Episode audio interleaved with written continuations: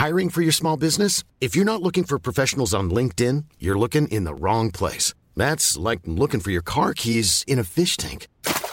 LinkedIn helps you hire professionals you can't find anywhere else, even those who aren't actively searching for a new job but might be open to the perfect role. In a given month, over 70% of LinkedIn users don't even visit other leading job sites. So start looking in the right place. With LinkedIn, you can hire professionals like a professional. Post your free job on linkedin.com slash people today.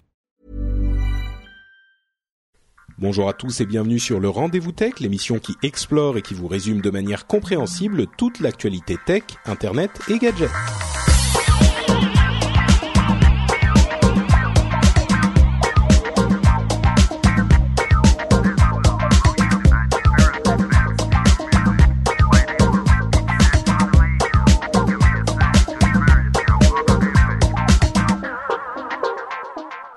Bonjour à tous et bienvenue donc dans ce 116e épisode du Rendez-vous Tech. Nous sommes en septembre 2013 et c'est l'épisode numéro 116 comme je le disais à l'instant. Euh, épisode mémorable s'il en est puisque c'est le grand retour dans l'émission de Jeff euh, en direct de la Californie. Comment vas-tu Jeff? Bonjour à tous, euh, bonjour à toutes. Euh, bah, ça fait grand plaisir de revenir. On essayait de se de se rappeler avec Patrick euh, quand était la dernière fois que j'avais été sur le le rendez-vous tech et on s'en rappelle même plus. Ça fait tellement ça doit longtemps. faire deux mois, ouais. Ça va faire au moins deux mois parce qu'on s'était arrêté pendant un mois et ça faisait bien trois semaines que t'étais pas venu avant, donc. euh, Et en plus, t'étais en Finlande, mais pas quand j'étais en Finlande. T'étais en France, euh, je sais plus quand, et on s'est. Quand croisés, t'étais on en Finlande. Voilà, Même pas exactement. Ouais. Non, on a Bon, on a on s'est même pas vu. T'as passé un bon été au moins. euh, C'était sympa, agréable, chaud. Euh, passé un bon été, merci. Oui, c'était très chaud en France. hein. C'était la deuxième semaine de, de juillet, donc euh, c'était euh, c'était vraiment torride. La canicule, aussi bien euh, à Tours chez mes parents qu'à Paris. Et puis en Finlande, bah, c'était euh, assez sympa. J'ai beaucoup aimé. Euh, très très sympa comme comme environnement. Par contre, au niveau pinard, alors ça c'est une catastrophe. Euh, ils ont une espèce de truc d'État qui importe euh, tous les vins pour euh, pour le Ouais. pays Ça Et, euh, Alco, ouais. Alco et c'est que des merdes. Mais c'est Et en plus, c'est c'est assez cher, ouais. Ah oui, c'est mais c'est abominablement cher, mais c'est même pas bon. Mm.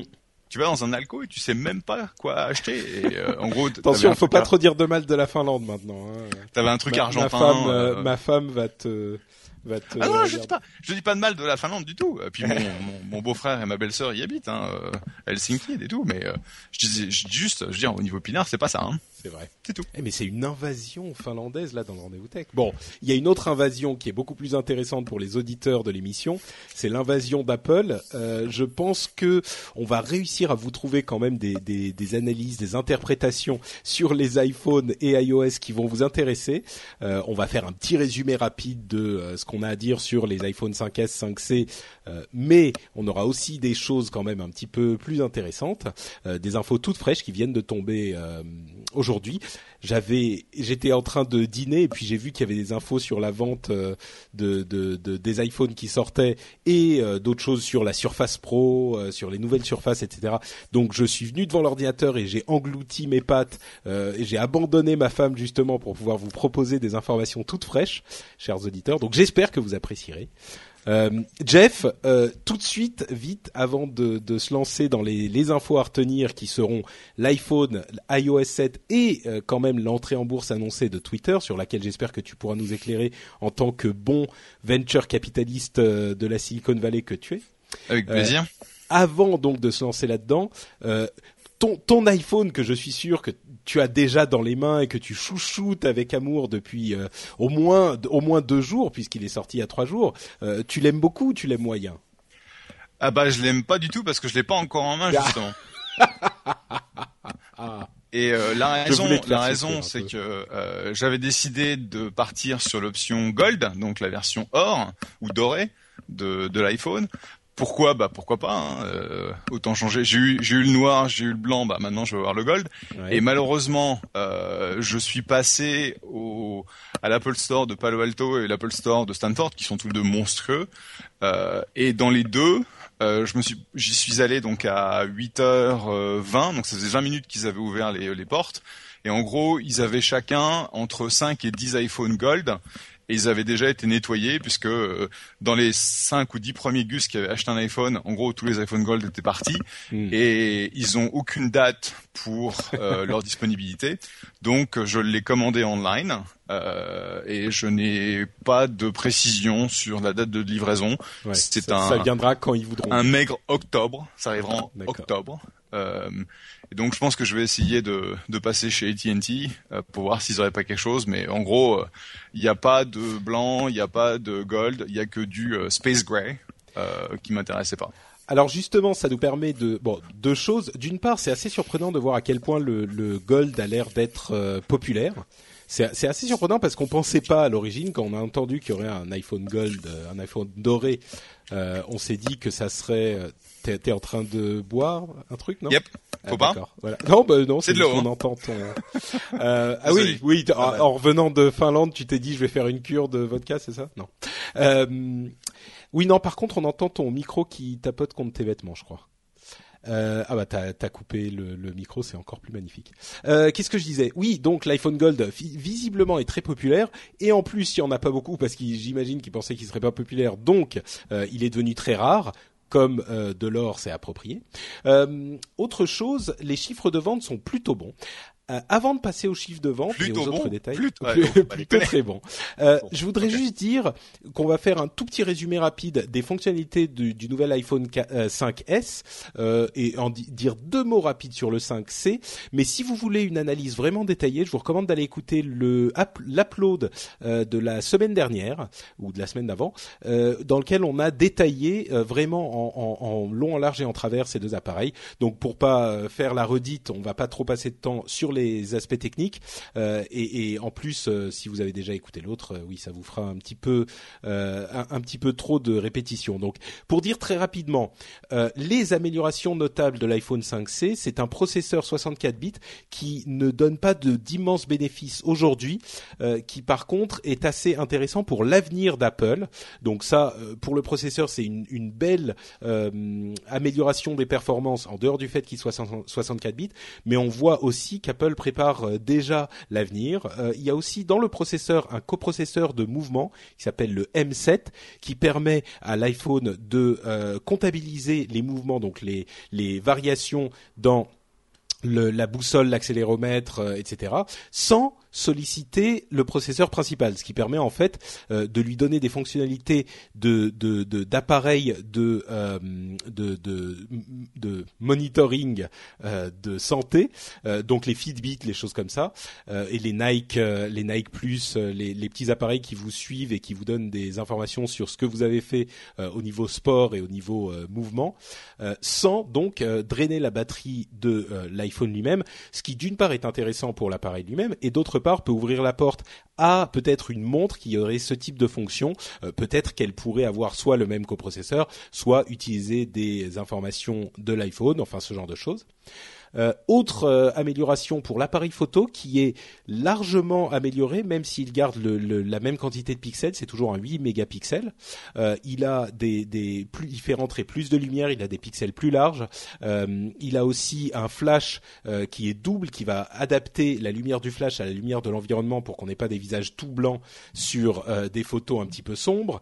Il y a aussi un mode ralenti, comme ça avait été euh, annoncé par les rumeurs. Et je crois que c'est à peu près tout pour l'appareil photo. En gros, l'appareil photo est sensiblement amélioré.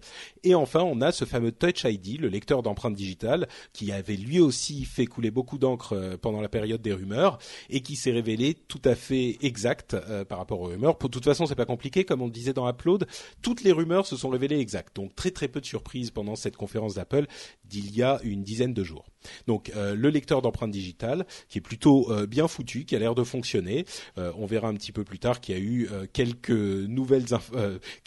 moyens de prendre en défaut ce lecteur d'empreintes digitales par les moyens qu'on imagine, c'est-à-dire en fabriquant à partir d'une empreinte digitale relevée ou scannée ou photographiée en, en haute résolution, d'en créer une fausse, ce qui n'est pas vraiment surprenant, mais qui était amusant à voir. Donc, ce lecteur d'empreintes digitales, qui est pour le moment uniquement euh, utilisé pour débloquer le téléphone et pour faire les achats sur le, le- les magasins, les stores d'Apple. on, verra qu'il n'est pas forcément évident d'utiliser le lecteur d'empreintes digitales pour d'autres applications. On, va en parler dans quelques minutes. Mais alors, avant de euh, se, lancer dans ces analyses-là, revenons aux chiffres. Euh, on disait à l'instant qu'il s'est plutôt pas mal vendu. Les chiffres annoncés euh, il y a une heure au moment où on enregistre cette émission par Apple sont de 9 millions d'appareils. Ah, j'ai même pas, vous voyez, j'ai même pas pensé à l'iPhone 5C. ça va être très simple pour décrire l'iPhone 5C. C'est un iPhone 5 avec une coque en plastique qui est plutôt de bonne qualité pour une coque en plastique et qui est très colorée.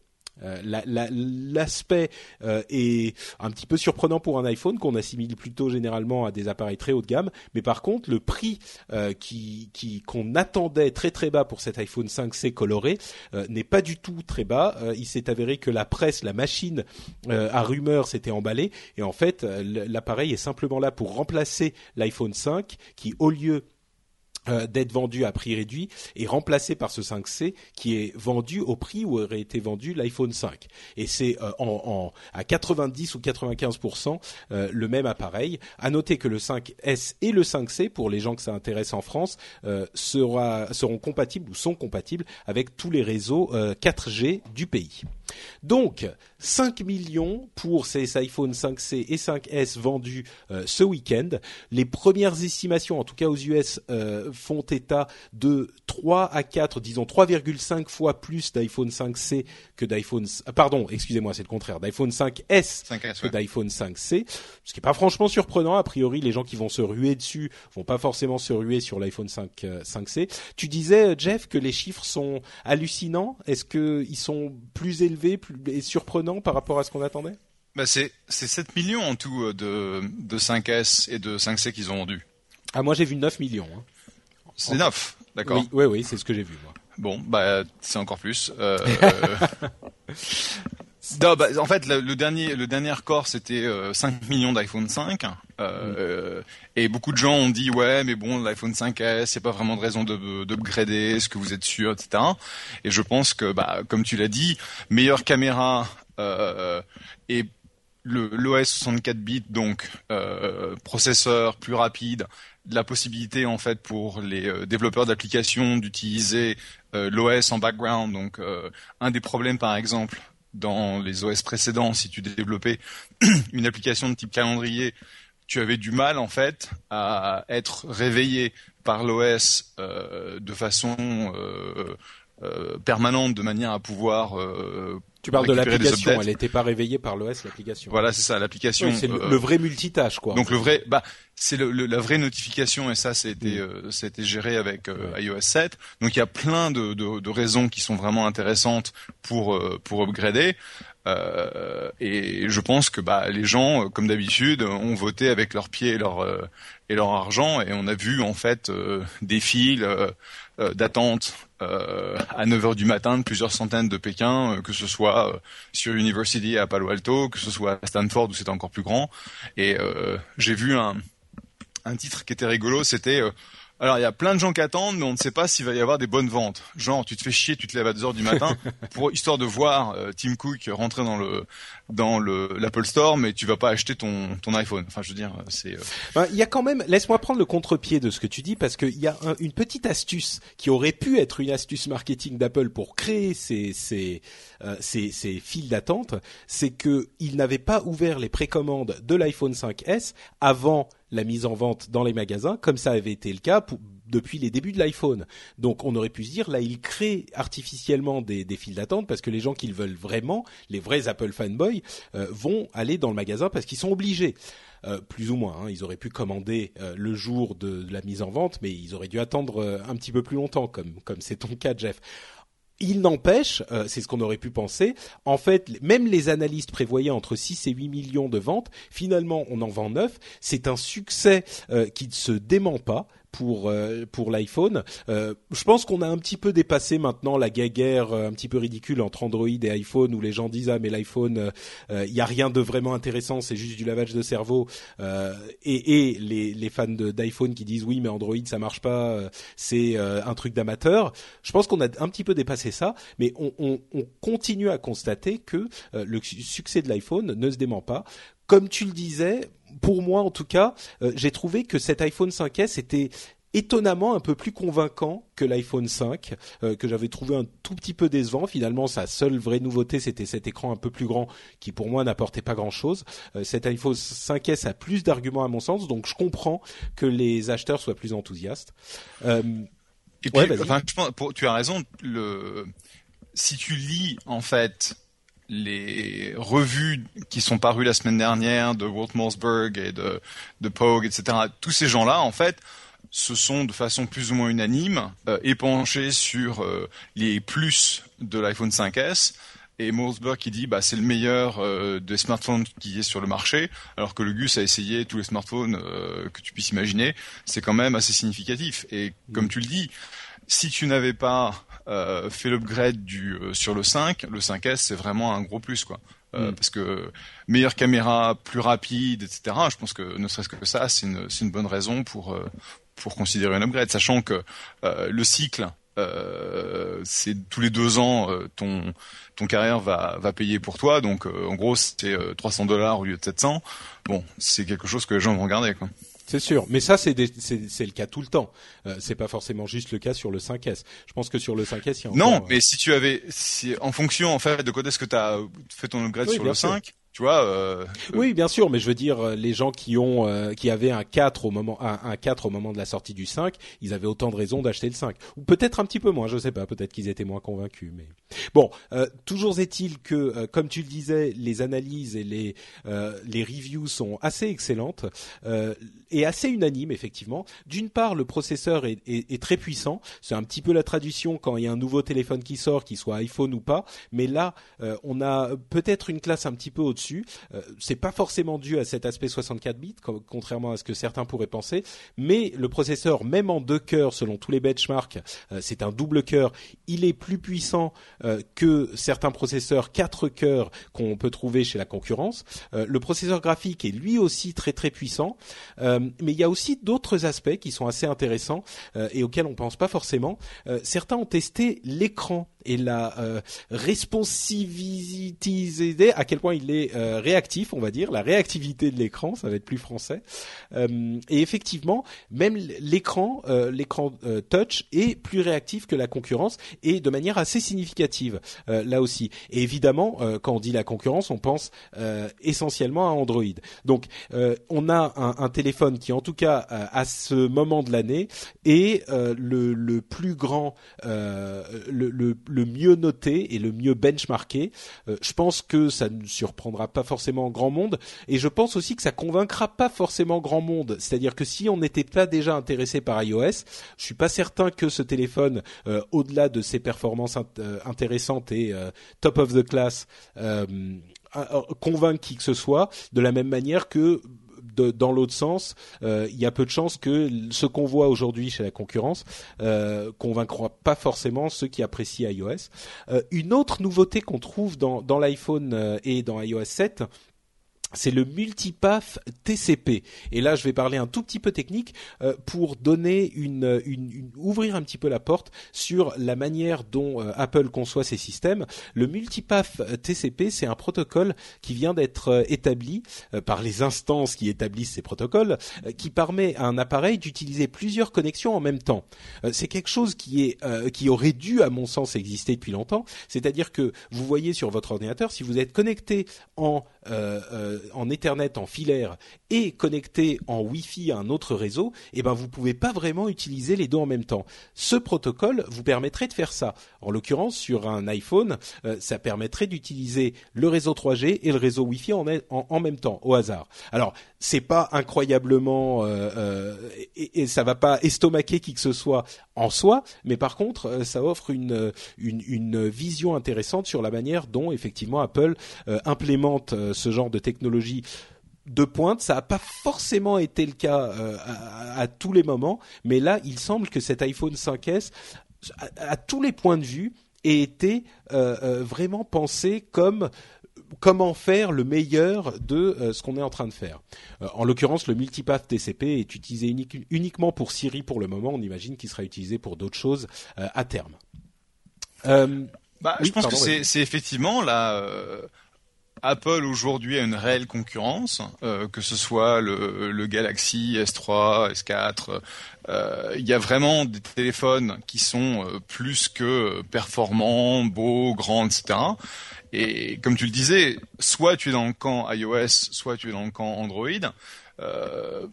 J'en discutais avec ma chère étante qui, qui n'a pas upgradé sur l'iPhone 5 euh, mm. et qui disait bah notre fille s'est passée sur le Galaxy euh, S3 ou S4 je sais plus. Et effectivement elle aime bien le grand écran et tout mais je lui dis bah le problème c'est qu'il faut passer à Android. T'as pas forcément toutes les applications. Et euh, ça fait des années que tu es habitué à une certaine mécanique. Et donc je vois pas trop l'intérêt de changer. Et paf, iOS 7 arrive et d'un seul coup, ça change pas mal de trucs. Donc tu te dis bon, ils ont, enfin, Apple a quand même pris un risque non négligeable, je trouve, quand ils ont introduit iOS 7. Bon, après quelques jours, euh, je pense que tu t'y fais euh, sans trop de problèmes, mais c'est vrai que les premières deux heures, euh, c'était pas évident, quoi. Hmm. Bah justement, parlons-en d'iOS 7. Euh, première info euh, qui est tombée dans les annonces de euh, cette dernière heure aussi. déjà 200 millions d'appareils qui sont passés sous iOS 7. On, on, se souvient que pendant la conférence, Tim Cook annonçait qu'ils seraient, qu'ils étaient environ à 700 millions d'appareils vendus ou qu'ils atteindraient les 700 millions en octobre. là, on a 200 millions d'appareils déjà sous iOS 7.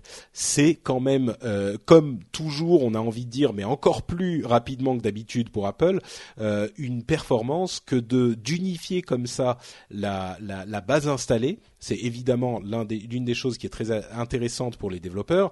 Euh, on est déjà à allez, un, un, petit tiers des appareils qui sont sous iOS 7 et on se doute que ça va continuer à augmenter.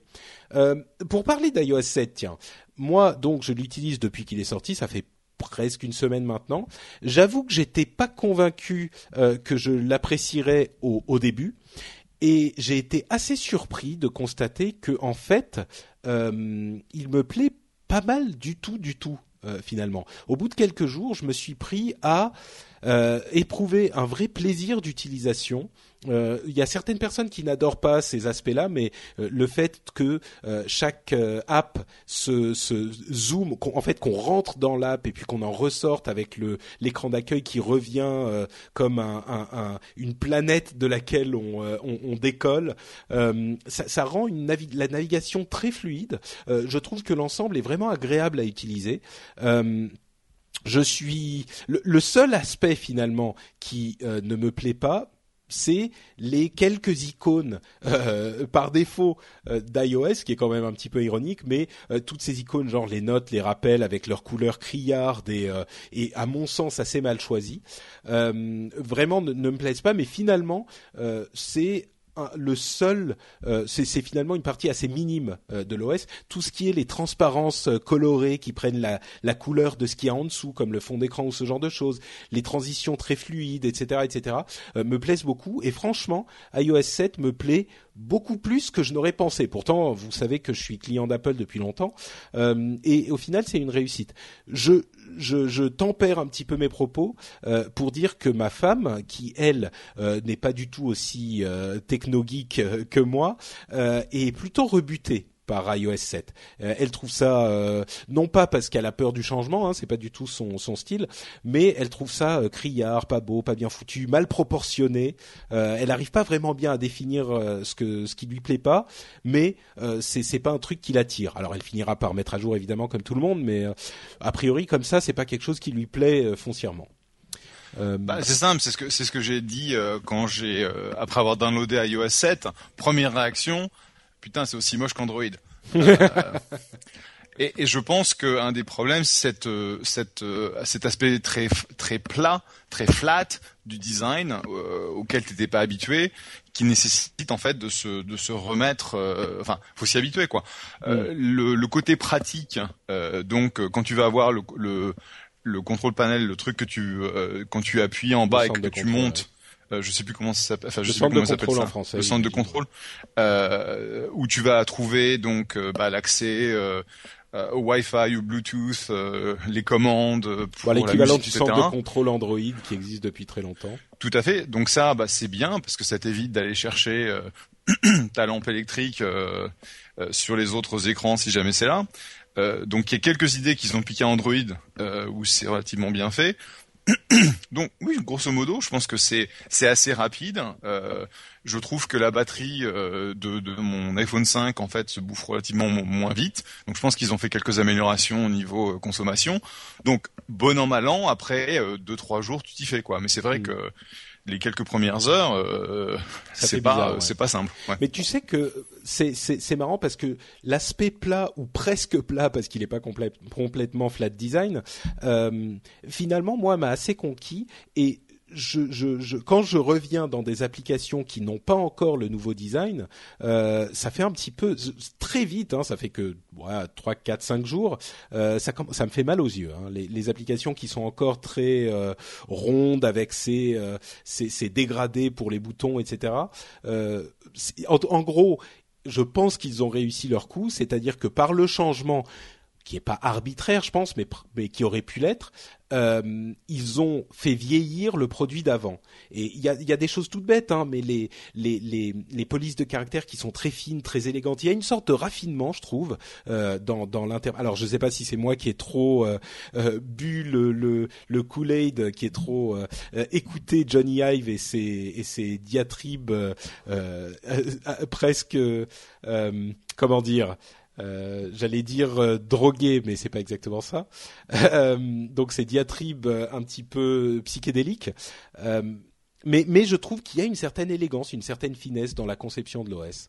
Donc bon, venez nous dire dans les commentaires de l'émission si vous êtes conquis aussi ou si ça vous plaît pas du tout. Dites-nous ce que vous en pensez. C'est toujours intéressant d'avoir l'avis d'un plus grand nombre de personnes. à noter qu'il y a quelques bugs qui ont déjà fait leur apparition. Euh, des bugs sur l'écran d'accueil, notamment des moyens d'accéder aux photos, euh, au, téléphone, euh, aux mails, par des, petites astuces que vous pourrez trouver sur le net, sans évidemment sans passer par la, le, code obligatoire ou même le, le, lecteur d'empreintes digitales, donc des problèmes de sécurité sur ces iPhones. L'une des choses qui m'a qui m'a frappé, c'est quelque chose qui a fait pas mal de bruit, c'est-à-dire que il y avait la possibilité en utilisant Siri de désactiver ou plutôt d'activer le mode avion, c'est-à-dire de couper tous les réseaux, ce qui permettait au, à quelqu'un qui par exemple qui volerait votre appareil euh, de désactiver d'activer le mode avion et de faire en sorte que l'appareil ne serait plus trouvable par euh, Find My euh, iPhone trouver mon, téléphone qui est cette cette application qui permet aux aux gens de trouver un téléphone qu'ils auraient perdu ou qui se seraient fait voler. Euh, c'est intéressant, je trouve, euh, de parler de cette histoire parce que tout le monde a tout de suite imaginé que c'était une faille de sécurité terrible. Euh, et comme souvent dans ce genre de cas, il a fallu attendre une petite journée pour que les gens réfléchissent un petit peu et se rendent compte qu'en fait, quand quelqu'un vole un téléphone, il peut très très vite l'éteindre et il pouvait depuis longtemps l'éteindre, et du coup faire en sorte qu'il ne soit plus trouvable par Find My iPhone. Donc on a vu des gens un petit peu opportunistes poster des articles sur oh mon dieu euh, ça y est on a l'astuce qui permet aux voleurs de voler les téléphones avant de se rendre compte que en fait euh, ce problème existait déjà et existe depuis longtemps. Euh, une petite note pour dire aux gens que l'iPhone aujourd'hui sous iOS 7 met à jour automatiquement les applications de, de l'App Store. Donc euh, ça c'est une chose à noter, mais deux, choses viennent, deux modifications viennent euh, mettre un coup de projecteur sur cette fonctionnalité. D'une part, la limite pour mise à jour en 3G a été euh, augmentée à 100 mégas, et d'autre part, les mises à jour automatiques se font aussi en 3G. Ce qui veut dire que si vous avez un forfait un tout petit peu limité, euh, il faut faire attention parce que euh, si vous avez, euh, je sais pas, une dizaine de mises à jour d'applications qui font à peu près 100 mégas dans le mois, et eh ben votre forfait 1 giga est parti. Donc il y a une option dans les réglages pour pour ne pas dans dans les réglages, je crois que c'est dans l'App Store, pour ne pas mettre à jour automatiquement en 3G. Voilà, c'est ça. iTunes Store et App Store, données cellulaires, vous désactivez ça. Ça c'est l'info qu'il faut donner à tout le monde parce que euh, camarade, vous allez perdre votre téléphone, votre forfait très vite.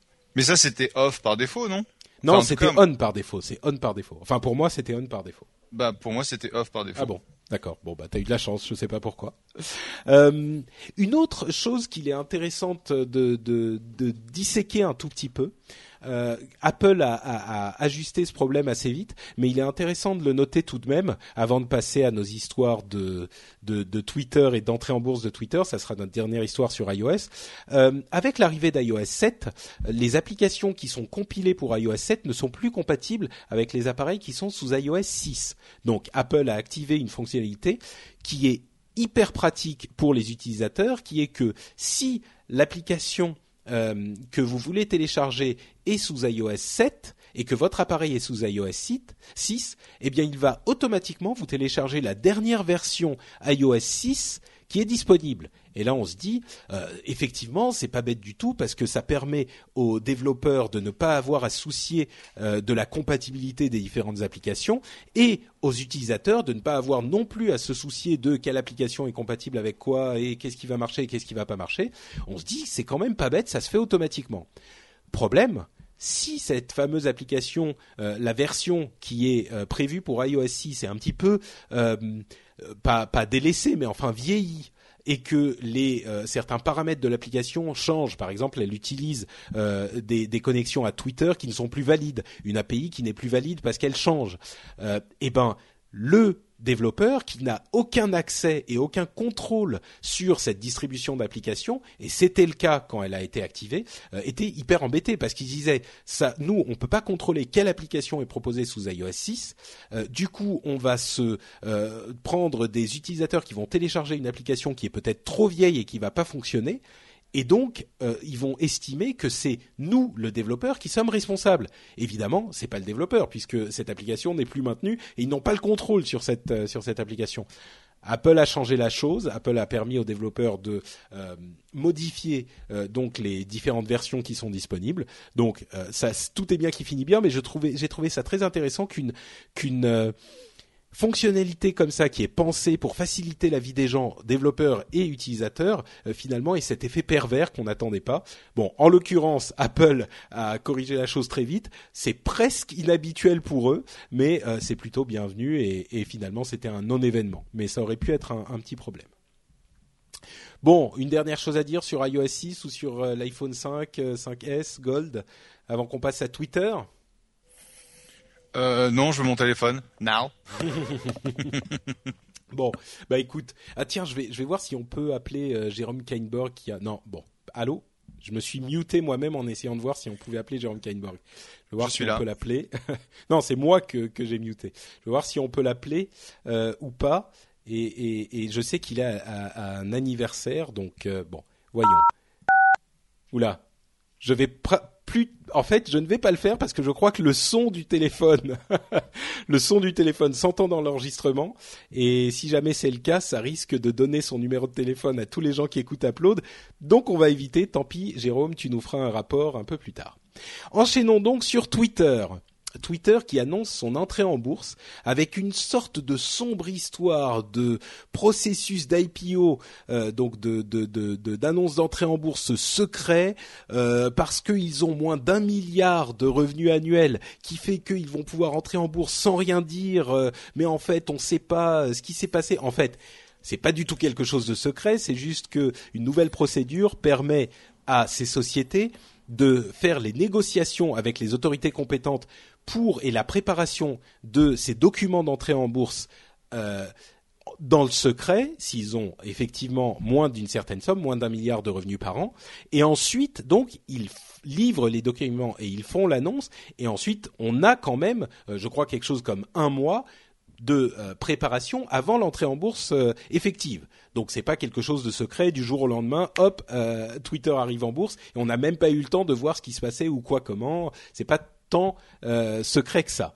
Mais pour le, au niveau administratif et euh, gestion de société. Euh, Jeff, est-ce que tu peux nous dire, est-ce que tu sais, quel est l'intérêt de ce type de, procédure? Bah, le, processus silencieux, donc c'est l'équivalent français de ce nouveau système. Hey, it's Paige DeSorbo from Giggly Squad. High quality fashion without the price tag. Say hello to Quince. I'm snagging high-end essentials like cozy cashmere sweaters, sleek leather jackets, fine jewelry, and so much more. With Quince being 50 to 80% less than similar brands And they partner with factories that prioritize safe, ethical, and responsible manufacturing. I love that. Luxury quality within reach. Go to quince.com slash style to get free shipping and 365 day returns on your next order. Quince.com slash style. I'm Sandra, and I'm just the professional your small business was looking for. But you didn't hire me because you didn't use LinkedIn jobs. LinkedIn has professionals you can't find anywhere else, including those who aren't actively looking for a new job, but might be open to the perfect role, like me. In a given month, over 70% of LinkedIn users don't visit other leading job sites. So if you're not looking on LinkedIn, you'll miss out on great candidates like Sandra. Start hiring professionals like a professional. Post your free job on linkedin.com/people today.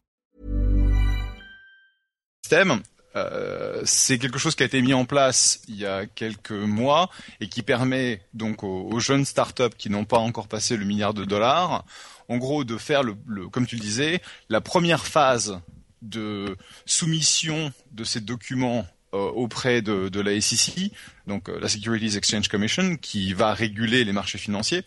Euh, donc soumettre euh, tous les documents qui sont nécessaires à devenir publics, c'est un, un espèce de méga document qui s'appelle le S1. Et donc, quand tu, dans, dans l'ancienne méthode, une fois que tu mettais euh, ce S1 euh, à disposition des autorités, tu étais forcé de le mettre à disposition du public, ce qui veut dire que tu te mettais tout nu devant le marché, tes compétiteurs, euh, le- l'investisseur retail, et il est possible que pendant deux mois, trois mois, six mois, donc euh, le temps qu'il qu'il est nécessaire pour que tu peaufines euh, ta soumission de documents où euh, il y a des, euh, des allers-retours euh, entre la SEC et toi, etc. Pendant tout ce temps-là, euh, il y a plein de spéculations, il y a plein de choses qui se disent, et tu ne peux pas euh, répondre Commenter, oui. commenter, argumenter, te défendre.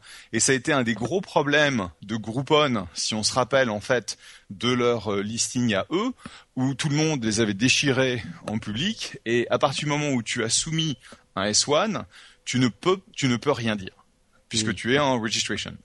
Donc, le, cette, ce nouveau mode de soumission silencieux, ça te permet de passer au travers de ce sac à merde, si j'ose dire, puisque seules les autorités voient ta soumission, voient tes revenus, voient tes métriques, et au moment où la SEC te dit oui, c'est bon, tu peux y aller, à ce moment-là, tu vas soumettre les documents, tout le monde va aller euh, dans les papiers, les machins et trucs, voir euh, euh, qui a quel combien de pourcentage dans la boîte, qui combien est-ce que les les différents officers vont gagner, qui, etc., etc.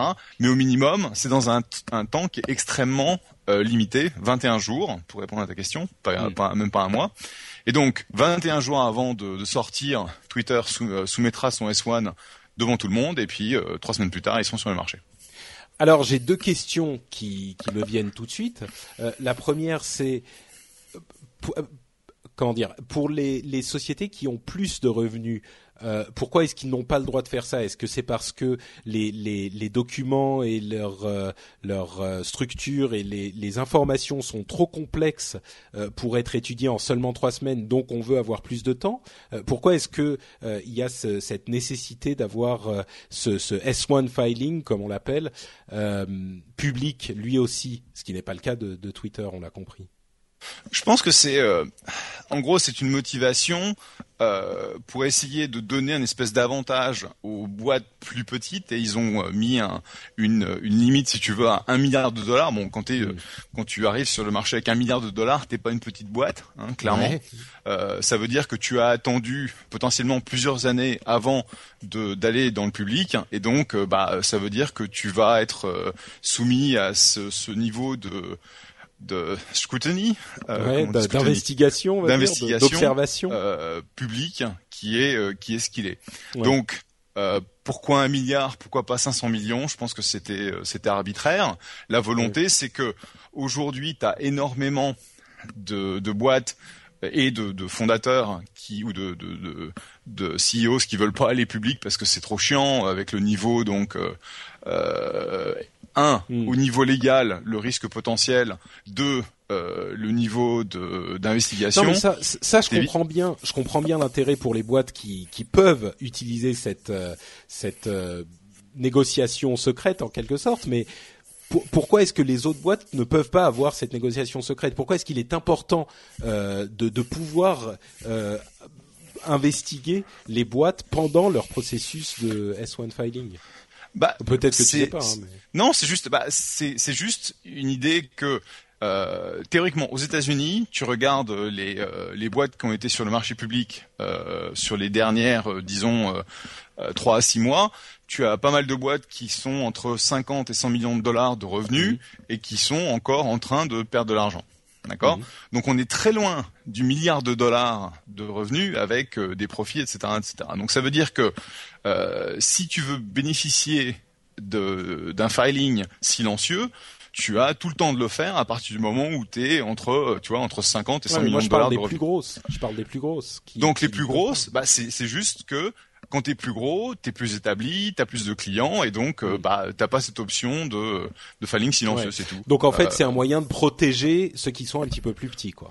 Je pense que c'est plus une volonté d'essayer d'aider les boîtes qui sont plus petites et les amener sur les marchés, euh, mm. plus que essayons d'aider, euh, tu vois, les plus grosses à faire quelque chose. Parce que bon, si t'as euh, si t'as des milliards de dollars de revenus, bah, je veux dire.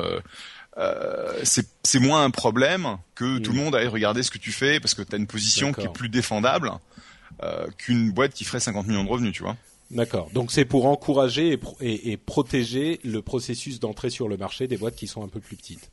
Alors justement, on dit un peu plus petite. Bon, évidemment, un milliard par an, c'est pas non plus minuscule, mais est-ce qu'il est surprenant d'apprendre que Twitter, a priori, fait moins d'un milliard euh, de revenus annuels? Est-ce que c'est euh, quelque chose de, enfin, c'est le revenu total. Hein, on parle pas des bénéfices, là, on parle des revenus.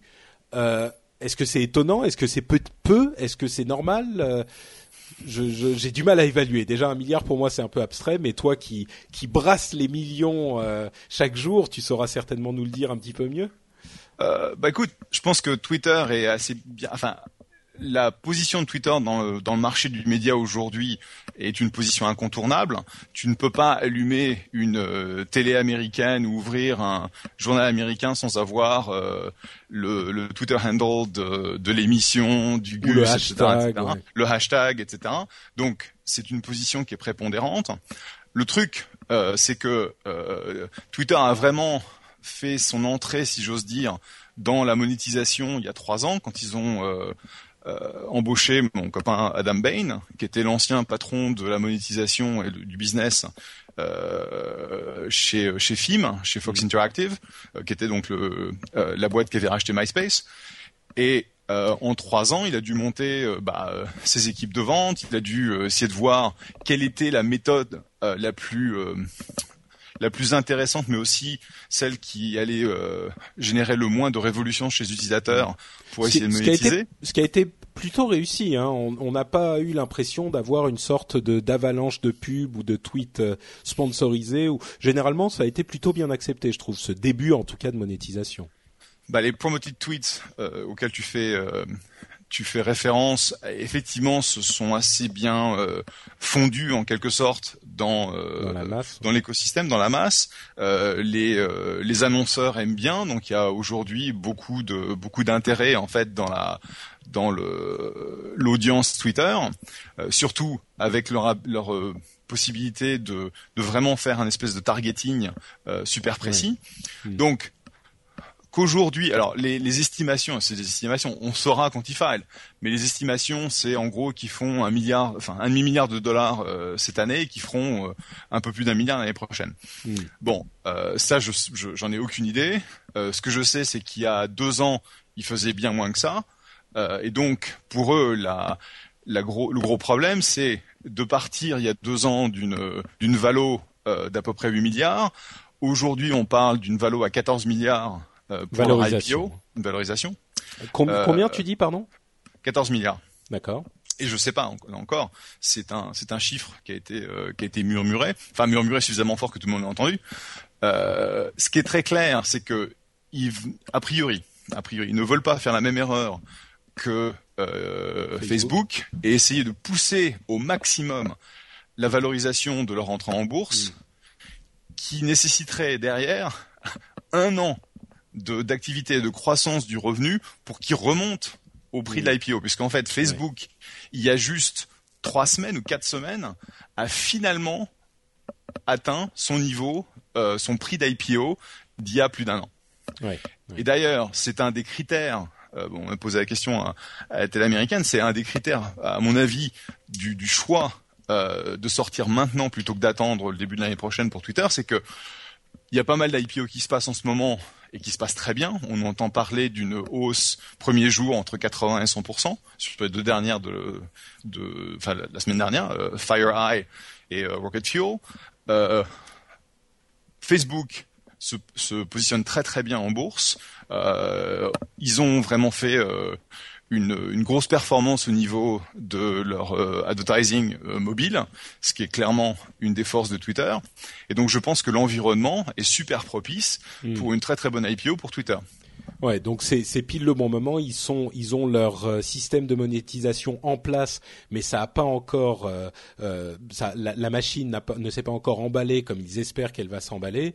Euh, c'est pile le bon moment pour eux pour faire leur entrée en bourse et pour continuer à grossir après ça, quoi.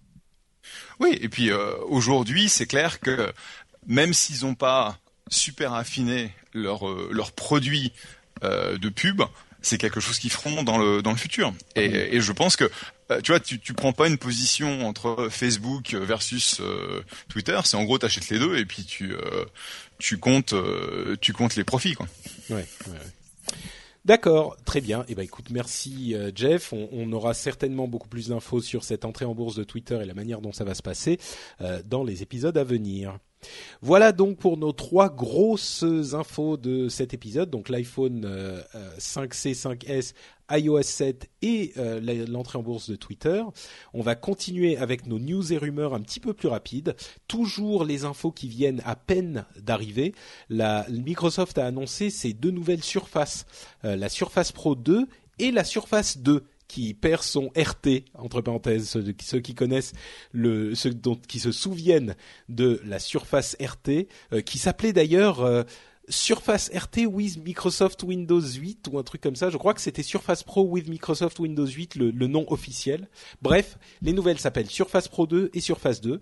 La Surface Pro 2 a un processeur un peu plus puissant, 20% de plus, un processeur graphique, donc des capacités graphiques beaucoup plus puissantes, 50% de, de plus, et surtout une batterie euh, qui a 75% de capacité en plus, ce qui est plutôt euh, pas mal. C'est vrai que la Surface, la Surface Pro était un petit peu faiblarde à ce niveau. On aura des chiffres et des estimations plus précises très bientôt.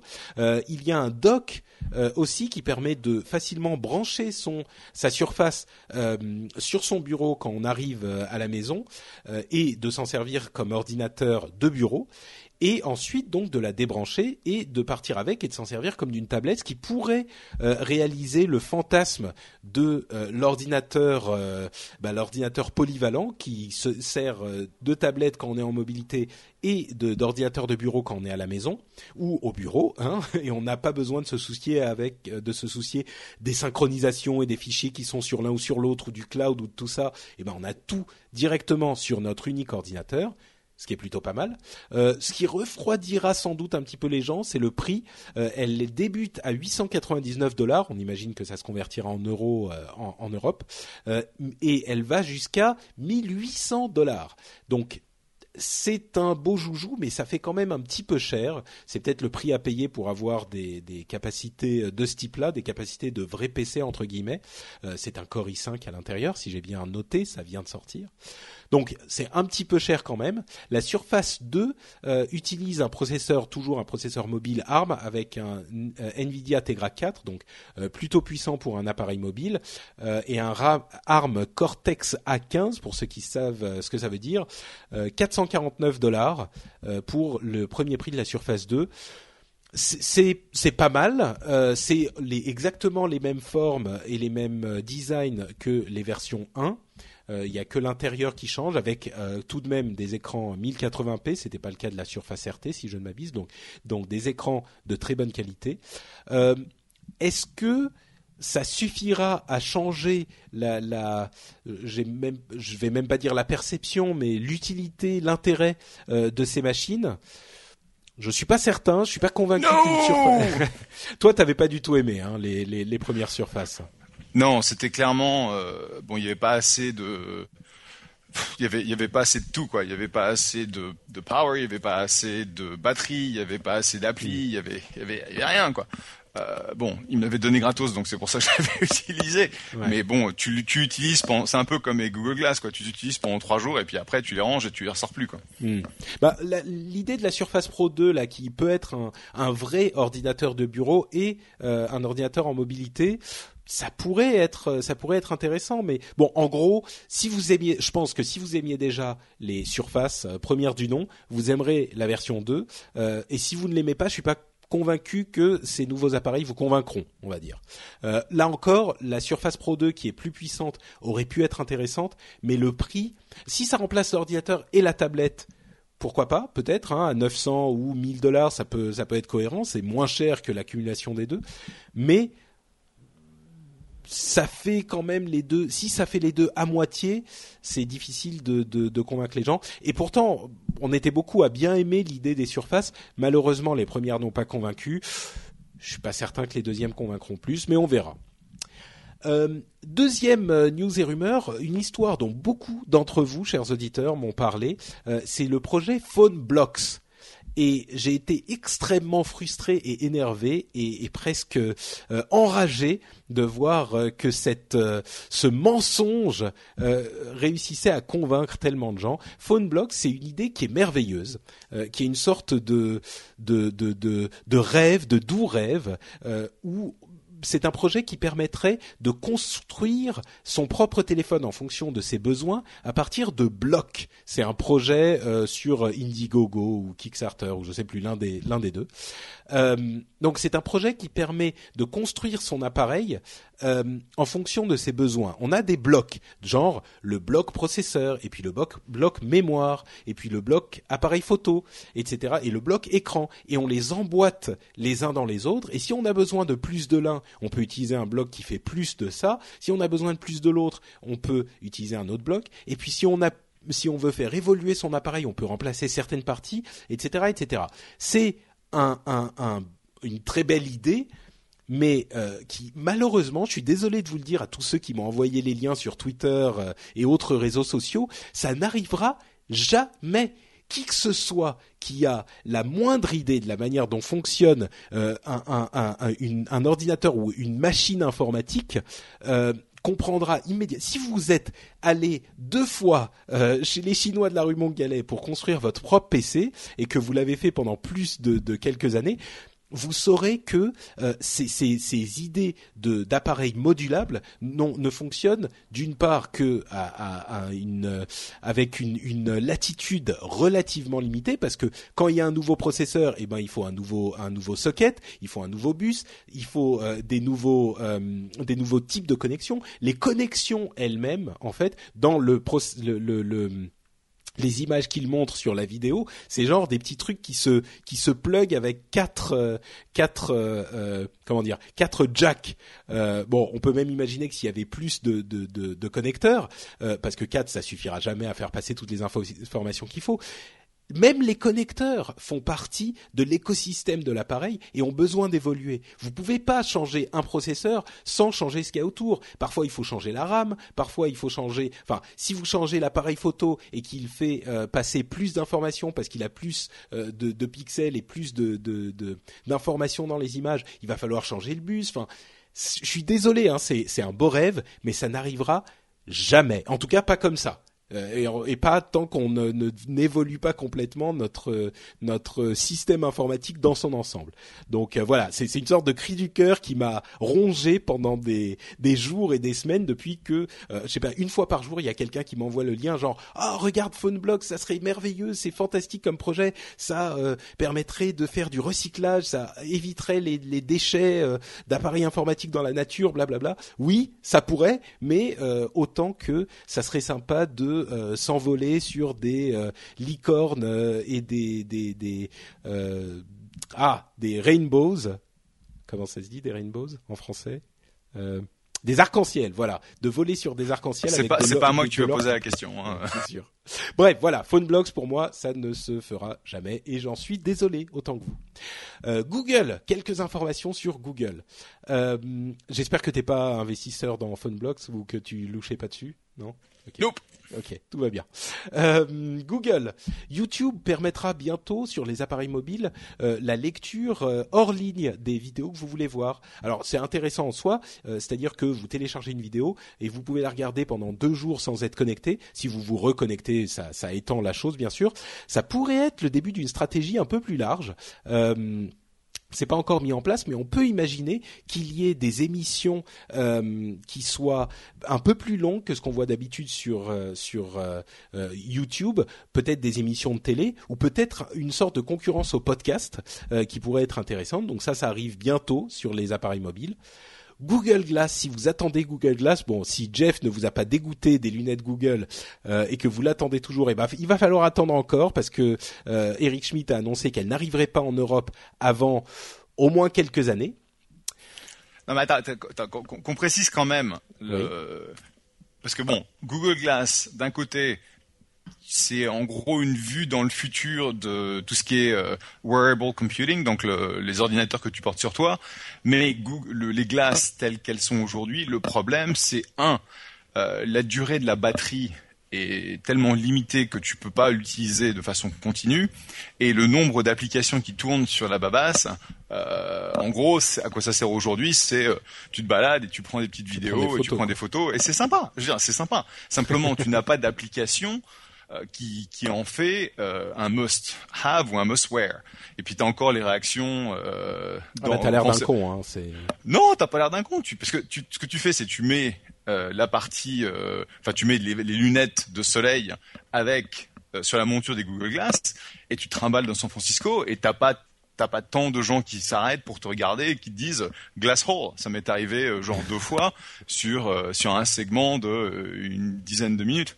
Donc ouais, c'est quand même plus... pas mal quand même deux fois. Attends, c'est San Francisco. J'étais oui, sur Second, sur Second Street du côté de Mission. C'est là où t'as as tellement de geeks au, concentrés au mètre carré que je veux dire, euh, c'est c'est pas la réaction du commun des mortels. Ok. Et donc c'est vrai que c'est sympa. C'était super intéressant. Je regrette pas d'avoir euh, d'avoir euh, planté euh, 1500 dollars dans ce truc, mais c'est encore le tout début de des applications pratiques. Et en fait, on, pas mal, on passe pas mal de temps avec le fond euh, sur les applications pratiques d'un truc comme les Google Glass. On pense que c'est dans le domaine du médical hein, euh, qu'il y aura des applications intéressantes, mais le, hard, je veux dire, les Google Glass que l'on a aujourd'hui, c'est un peu comme la toute première version du Nexus. Si tu te rappelles, le tout premier euh, téléphone Android euh, de chez de chez Google, c'était quand même une grosse merde. Mais c'était ce qui te permettait de voir un petit peu ce que Android pourrait pourrait devenir. Donc c'est de ce côté-là, c'est super intéressant et c'est dommage que vous l'ayez pas quoi. Oui, oui, bah écoute, moi j'aurais bien voulu le tester aussi, mais à un moment. Bah t'as qu'à venir à la maison, puis comme ça je te prêterai mes Google Glass et tu pourras toi aussi te faire traiter de glass hole quand tu marches euh, au milieu de San Francisco. Bah écoute, euh, quand je, pour le moment je dois aller au Japon pour mon voyage de noces, mais le, le prochain voyage ça sera aux US, donc euh, je passerai par chez toi. Super. En attendant, il y a quelque chose qui risque de nous intéresser puisque nous sommes un petit peu vieux tous les deux. Euh, c'est Calico, la société, la nouvelle société euh, fondée par Google, euh, qui est complètement concentrée sur la santé et le bien-être. Ça a l'air un petit peu doux et rose quand on le dit comme ça. en réalité, ils veulent combattre la mort alors pas euh, combattre la mort avec sa faucille et eux ils ont une épée euh, surchargée aux, nouveautés technologiques. Hein. Ils veulent combattre la mort vraiment dans le domaine de la santé. C'est-à-dire qu'ils vont essayer de faire, c'est un de leurs projets euh, complètement à, à, super long terme. Euh, l'idée est d'essayer de créer des technologies et de faire de la recherche dans des domaines qui vont non pas alors c'est marrant parce qu'il disait le, le, fait de vaincre le cancer, c'est, en gros, je, je schématise, mais c'est un peu petit bras. Hein, euh, vaincre le cancer, c'est petits bras pour Google. Euh, c'est pas quelque chose qui améliore la euh, durée de vie, l'espérance de vie de l'humanité tellement. C'est-à-dire qu'on va pouvoir gagner 5-10 ans de moyenne si on, réussit à combattre le cancer, à guérir le cancer. Eux, ce qu'ils veulent, c'est améliorer la durée de vie des, gens, de l'humanité, de plusieurs dizaines d'années. C'est l'idée d'essayer de trouver des, thérapies géniques, des des, méthodes de euh, de, de, de euh, comment dit d'inversion, pas d'inversion, mais en tout cas de ralentissement ou d'arrêt du vieillissement, du processus de vieillissement euh, des, des, cellules, etc., etc. Donc c'est vraiment quelque chose qui voit à long terme moi je suis tout à fait pour. Hein, je commence à être un petit peu âgé, j'ai 40 ans depuis quelques jours. Euh, c'est c'est enfin un petit peu âgé, on s'entend. Gamin. Oui, voilà, je, je faut, faut, que je fasse attention avec qui je suis quand je dis ça. Euh, mais oui, si euh, d'ici, euh, je sais pas, une vingtaine d'années, Google peut euh, offrir de me re, rejeunifier de quelques années, moi je suis pas contre. Et je peux leur donner mes informations personnelles pour ça, il y a pas de problème. Vous me faites de la pub, ça me va. Donc voilà, on verra hein, ce que ça donne des licenciements chez BlackBerry. Euh, ça sent le roussi chez BlackBerry. D'ailleurs, ils ont pu, ils ont annoncé euh, le, le, fait qu'ils avaient signé une letter of intent, une lettre d'intention euh, pour redevenir privé, un petit peu comme l'a, fait Dell pendant, enfin, vient finalement de le faire Dell après des années de combat, des mois en tout cas de combat. BlackBerry redevient privé. C'est ça, c'est, c'est ça que ça veut dire une letter of intent, une lettre d'intention? Est-ce que c'est un, un truc légal ou tu, tu, tu, tu sais de quoi il s'agit, Jeff, ou c'est juste que c'est juste que bah, ça veut dire? pas parce que tu signes une lettre d'intention que ça va forcément euh, aller jusqu'au bout. Mais c'est vrai que, en gros, c'est euh, tu dis euh, qu'il y a une transaction qui est en cours de négociation, tu la rends, tu rends cette négociation publique parce que clairement c'est pas le genre de choses qui peut se faire dans dans, en catimini parce que c'est une boîte publique, donc il y a des besoins de, de disclosure euh, aux investisseurs, euh, d'information aux, investisseurs et au marché euh, et au marché. Donc on va voir où ça va aller. Mais bon, le problème c'est que euh, il y a pas mal de groupes comme ça. J'ai un, un, copain qui avait regardé en fait une, une, reprise de BlackBerry il y a un an et demi maintenant. Et en gros, c'est très très compliqué parce que quel est l'asset sur lequel tu vas essayer de, de faire repartir le, la boîte, quoi. Hmm. Et c'est pas c'est pas évident du tout, quoi. Ouais, bon.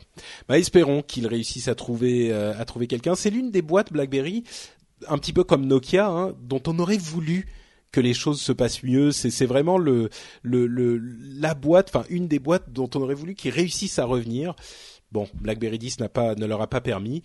Il y a beaucoup de gens qui parlent de Lenovo pour racheter BlackBerry parce que Lenovo, qui était anciennement euh, IBM version PC, enfin pour leur euh, business PC, euh, est, est, très orienté euh, marché professionnel, euh, marché des entreprises, un petit peu comme Dell d'ailleurs, on, on, vient de parler de Dell. Bon, on verra ce qui se passe pour BlackBerry, ça sent pas super super bon.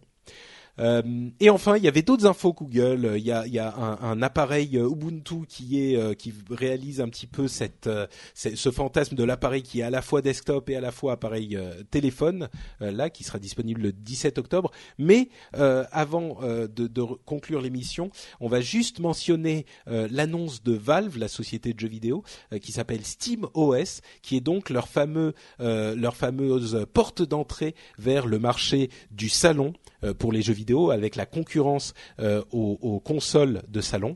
Euh, c'est un OS carrément, ça c'est une chose qu'on n'attendait pas, un OS basé sur Linux euh, qui sera disponible en 2014. Donc on imagine que il sera, enfin ils ont confirmé qu'il sera disponible gratuitement et qu'ils avaient euh, beaucoup de développeurs qui étaient euh, euh, qui avaient donné leur accord pour développer sur cette cette OS eux aussi.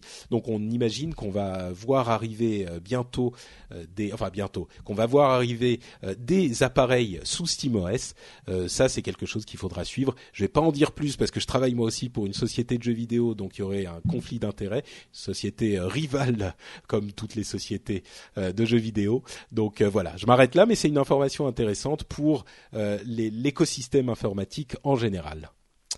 Un commentaire sur ces dernières choses qu'on vient de dire, Surface, euh, Google, encore BlackBerry ou autre chose? Non? On conclut? Non, je pense que tu as dit un peu l'essentiel. C'est que, en gros, c'est que ce soit BlackBerry, que ce soit Dell, c'était des géants dans leur industrie qui n'ont pas su prendre un tournant clé euh, à un moment euh, dans les euh, quelques dernières années et ils sont fait bouffer en, un temps record, ce qui veut, ce qui prouve bien que toute société, quelle que soit sa, sa taille, ses revenus, euh, peut pas rester s'endormir sur ses lauriers parce que il y a toujours des compétiteurs qui se développent et ils se développent de plus en plus vite. C'est marrant, il y a des gens qui m'ont fait la remarque à propos de Nokia justement. Il y a certaines personnes, deux ou trois, qui m'ont dit ah, il semblerait que euh, Steven Hillop, euh, le, donc qui venait de Microsoft, qui allait chez Nokia, ait été une euh, une taupe qui a plombé Nokia intentionnellement pour que Microsoft puisse les racheter. Bon, d'une part, quand euh, Nokia, euh, euh, enfin quand Elop est arrivé chez Nokia, je suis pas certain qu'on pouvait voir aussi loin encore, mais peut-être. mais surtout, ce que ces gens-là oublient très très vite, c'est que BlackBerry et d'autres, hein, on pourrait parler de LG, HTC, etc., etc., même Sony dans le domaine des téléphones mobiles, BlackBerry, en tout cas, n'a pas eu besoin d'un Steven Hillop pour se planter. Il y a vraiment eu euh, une, révolution complète avec euh, l'arrivée de l'iPhone et la montée en puissance d'Android euh, que les, géants de ce marché n'ont pas su gérer. à part Samsung certainement, qui à vrai dire a, est monté en puissance eux aussi ces dernières années. Donc bon, BlackBerry est un exemple frappant du fait qu'on n'a pas besoin euh, d'être euh, d'avoir Stephen Hillop qui pour vous saper euh, pour perdre pied dans, ce marché. Donc bref, je trouvais ça intéressant. Allez, on va conclure l'émission. comme d'habitude, avant de le faire, je vais te demander, cher Jeff, de nous dire et de dire aux auditeurs où ils peuvent te retrouver quand tu n'es pas dans le rendez-vous tech. bah, typiquement, c'est sur Twitter Jeff euh, ou sur Facebook, euh, facebook.com slash Jeff Clavier. Euh, mais en ce moment, je suis plutôt busy, donc euh, je suis pas trop sur les réseaux sociaux. donc en fait, on peut pas te retrouver, quoi. Si si parce que bon, euh, je, fais quelques petits passages, je dis bonjour, euh, je poste une photo de Pinard par-ci, euh, je pimpe une de mes boîtes par-là, mais ça, a été, ça, a été un, ça a été un été studieux mais j'y peux rien. C'est les copains Merde. Ça fait 13 ans que je vis ici, qu'est-ce que tu veux? Ok, ben, donc ton, euh, ton Twitter c'est Jeff. Pour ma part, c'est Note Patrick, vous le savez, sur Twitter. Vous retrouvez les notes de l'émission et vous pouvez venir commenter euh, sur le blog. C'est frenchspin.com. Vous y retrouvez aussi d'autres émissions de mon cru, à savoir Upload, dont je parlais tout à l'heure. Vous aurez euh, dans le dernier épisode euh, des informations et des analyses encore plus poussées sur l'iPhone 4S et l'iPhone, pardon, l'iPhone 5S et l'iPhone 5C. vous trouvez aussi Positron, qui est une petite émission dont je suis très fier et dont je vous ai déjà parlé plusieurs fois où vous pouvez, euh, où on vous donne des conseils de produits culturels, euh, des petits trucs super cool euh, qu'on vous recommande si vous voulez passer un petit peu de temps à découvrir des choses merveilleuses. Allez écouter, je décris très mal, mais c'est très sympa. et puis évidemment, vous pouvez nous laisser des commentaires sur le, le, sur iTunes, qui est la, le plus grande, la plus grande bibliothèque de podcasts du monde on n'a pas peur de le dire. Euh, évidemment, c'est toujours pratique parce qu'il y a plein de gens qui nous découvrent euh, régulièrement. J'ai eu l'exemple d'une connaissance qui a récemment dit qu'elle qu'elle nous avait découvert simplement parce qu'elle se disait euh, ah ben je vais aller voir, il faut que je m'informe un petit peu sur la tech. Je vais aller voir cette histoire de podcast sur iTunes. Ils ont tapé tech, ils ont trouvé le rendez-vous tech et ils ont bien aimé. et vous pouvez faire donc comme Ludo on the iPhone qui nous avait laissé des un commentaire il y a un bon moment et qui l'a mis à jour pour mon anniversaire le 21 septembre. Euh, merci à toi Ludo. Euh, il nous dit aujourd'hui c'est l'anniversaire de Patrick. Eh bien après presque quatre ans de le rendez-vous tech, je suis heureux de, de lui souhaiter et d'être toujours un fidèle abonné de cette passionnante émission. Merci Ludo, je vois que nous avons Ça c'est gentil. Tout, non mais non seulement c'est gentil, mais en plus la, la flamme, tu vois, de la, la, la passion n'est pas morte après quatre ans entre nous. Euh, nous sommes toujours euh, comme au premier jour, donc euh, j'apprécie ton commentaire. J'espère faire aussi bien dans mon mariage qui est naissant lui aussi. Euh, bon, voilà, sur ces euh, commentaires, je vais euh, vous souhaiter deux excellentes semaines jusqu'au prochain épisode du Rendez-vous Tech et on vous fait de très grosses bises et donc à très très bientôt. Ciao à, tous.